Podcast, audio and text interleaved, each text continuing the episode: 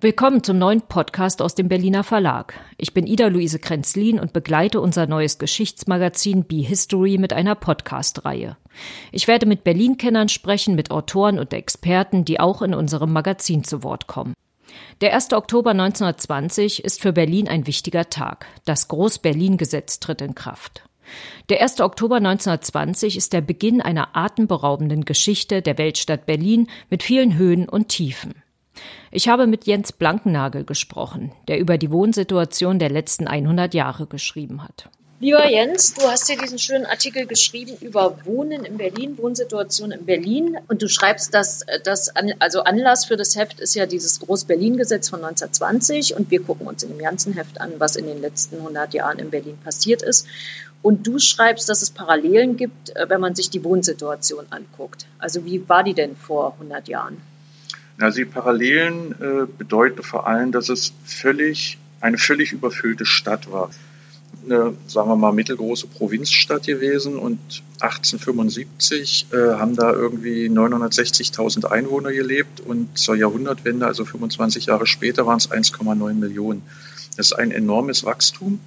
Das Besondere daran war gewesen, dass es keinerlei Planung gegeben hat. Also dass dieses kleine Berlin in der Mitte die uralte Stadt gewesen ist und ringsrum wucherte ganz wild eine neue riesige Stadt. Und ähm, es, es gab keine staatlichen oder kommunalen Pläne, wie das zu passieren hat, sondern es wurde alles dem privatwirtschaftlichen Bereich überlassen. Und da wurden riesige Mietskasernen, Siedlungen gebaut und Komplexe gebaut. Und da haben die Leute gewohnt unter teilweise enorm schlechten Bedingungen.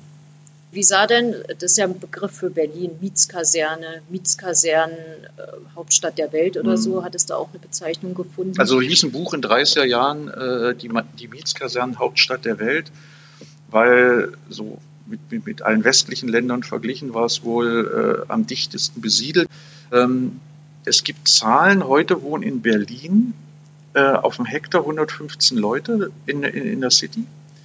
Äh, das ist mehr als in London, das ist ja eine relativ tote Innenstadt. Und damals in diesem Mietskasernengürtel, der direkt um die, um die Innenstadt gewesen ist, waren es wohl 312 Leute pro Hektar. Das ist enorm viel. Die haben enorm eng zusammengewohnt. Da gab es dann eben so berühmte äh, Mietskasernen in der Bernauer Straße und äh, da waren, glaube ich, sieben Hinterhäuser und dazwischen eben so Seitenflügel. Da gab es nur alle zwei Hinterhöfe eine Toilette. Äh, also es gab kein, die hatten nur eine Küche gehabt, eine Kammer und eine Stube. Dann haben da teilweise äh, äh ganze Familien gewohnt. weil die Mieten relativ hoch waren, äh, haben die dann untervermietet. Da gab es dann sozusagen wie der sogenannte Schlafburschen. Das waren Leute, die eben im normalen Drei-Schicht-System damals gearbeitet haben. Und äh, der eine ist dann zur Nachtschicht gegangen, da war das Bett frei, dann hat sich der nächste da hingelegt, hat dann die acht Stunden da gepennt, dann ist er wieder arbeiten gegangen. Und so haben die sich ab, äh, abgewechselt und haben eben äh, das Einkommen der, der Hauptmieter aufgebessert. Also äh, sozusagen Wohngemeinschaften mit Leuten, die man nicht kannte und nicht unbedingt wollte. Also das waren ziemlich schreckliche Verhältnisse. Was ist dann 1920 passiert oder in den Folgejahren mit diesem Groß-Berlin-Gesetz, wo Berlin eben nicht mehr so zerklüftet war, sondern eine Stadt wurde? Wie hat sich das auf die Wohnsituation ausgewirkt? Äh, die Gründung von Groß-Berlin war die Geburtsstunde des sozialen Wohnungsbaus in Berlin und das war sozusagen die, die ideale Voraussetzung, um nun staatlich geplant auch etwas zu machen. Also vorher war alles privat gewesen, das wucherte vor sich hin. Die Leute haben sich eben äh, ein schmalen, schmales Grundstück gekauft. Der Hinterhof durfte bloß äh, 5,34 Meter mal 5,34 Meter sein. Das war die kleinste Einheit, die es gab, damit der, der, der Feuerwehrwagen wenden konnte. Und manche Hinterhöfe sind eben so klein. Und dann haben die das alles vollgebaut. Und jetzt haben die gesagt, der Gegenentwurf, wir machen größere Siedlungen mit Luft und Licht und Grün. Und die Leute sollen auch sich da ein bisschen wohlfühlen können. Und äh, das war nur möglich, äh, indem die Stadt eine Großstadt wurde, weil vorher waren lauter kleine Einheiten, Lichtenberg und Köpenick, das waren alles unterschiedliche Städte. Und jeder hatte eigenes Baurecht, eigenes Steuerrecht und hat dann Leute, die ein bisschen mehr Geld mit Steuervorteilen dahin gelockt. Und jetzt gab es überall das gleiche Recht und man konnte sozusagen einheitlich kommunal planen und äh, die Stadt Berlin hat dann auch ähm, Land aufgekauft also auf der grünen Wiese quasi große Flächen aufgekauft. Dann wurden Genossenschaften gegründet, die dann diese Flächen bebauen sollten. Und damit Geld zusammenkommt, haben sie auch noch eine Hauszinssteuer eingeführt. Äh, die Hausbesitzer, die nach dem Krieg irgendwie ihre äh, Hypotheken nicht mehr zurückzahlen mussten, weil die irgendwie nach dem Krieg abgeschafft wurden, wurden dann mit dieser Steuer belastet und dieses Geld wurde genommen, um dann äh, durch diese Genossenschaften die großen Siedlungen bauen zu lassen, wie eben zum Beispiel die Hufeisensiedlung. Und wenn man da heute hinfährt, sieht man, das ist ein ganz hübsches Ding, ziemlich groß, luftig, schön und durchaus ein Vorbild.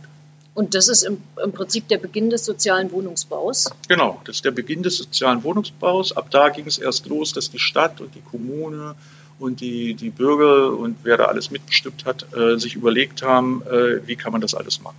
Und vorher war es eben Wildwuchs und äh, die sprachen auch immer von einem Wachstumsrausch. Also es wurde einfach wild gebaut zwischen Reichsgründung und also 1871 und äh, der, der Gründung von Groß-Berlin. Und danach ging es eben in geordnetere Bahnen als Gegenmodell zu diesem chaotischen Wachstum.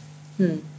Ähm, ein großer Einschnitt war ja dann der Zweite Weltkrieg, weil da einfach so viel zerstört wurde. Du hast geschrieben 500.000 Wohnungen. Mhm. Man kennt es ja auch aus, weiß nicht, aus der Familiengeschichte oder sowas, dieses Ausgebombt-Sein. Viele Menschen saßen auf der Straße. Ähm, wie sind denn dann Ost- und Westberlin damit umgegangen?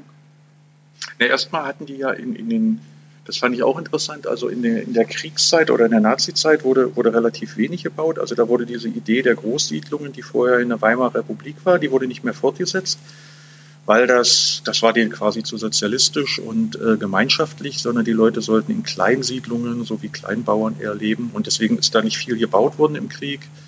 Dann wurde im Krieg gesagt, äh, Rüstungsproduktion ist natürlich wichtiger und deswegen wurde nicht gebaut. Und äh, was du schon gesagt hast, also 500.000 äh, zerstörte Wohnungen, das ist einfach mal eine Größenordnung, äh, die relativ selten ist in so einer Stadt und äh, die ja dann auch Jahrzehnte gedauert hat, diese Lücke zu stopfen und das überhaupt erstmal abzureißen. Und die einzige Antwort, die beide Seiten hatten, neben teilweise Sanierung, waren eben Großsiedlungen. Da gibt es eben verschiedene Modelle in Ost und West. Im Osten war das Geld nicht da, um so wie im Westen so eine Kahlschlagsanierung wie in, an der Bernauer Straße zu machen, wo eben ein riesiges Viertel abgerissen wurde, die alten Ruinen und dann komplett in 70er, 60er, 70er Jahren neu gebaut wurde. Sowas äh, war im Osten eher selten oder fast nicht möglich und man hat dann eben Arzahn, Hellersdorf und so weiter draußen auf der grünen Wiese gebaut. Kann man gut oder schlecht finden. Der Vorteil ist gewesen, dass die Ruinen äh, der Innenstadt überlebt haben bis zum Mauerfall und äh, es war quasi Überleben in Ruinen und äh, man konnte die dann nach der Wende sanieren und dadurch sehen große Teile Ostberlins in der Mitte jetzt schöner und schicker aus als das alte Westberlin.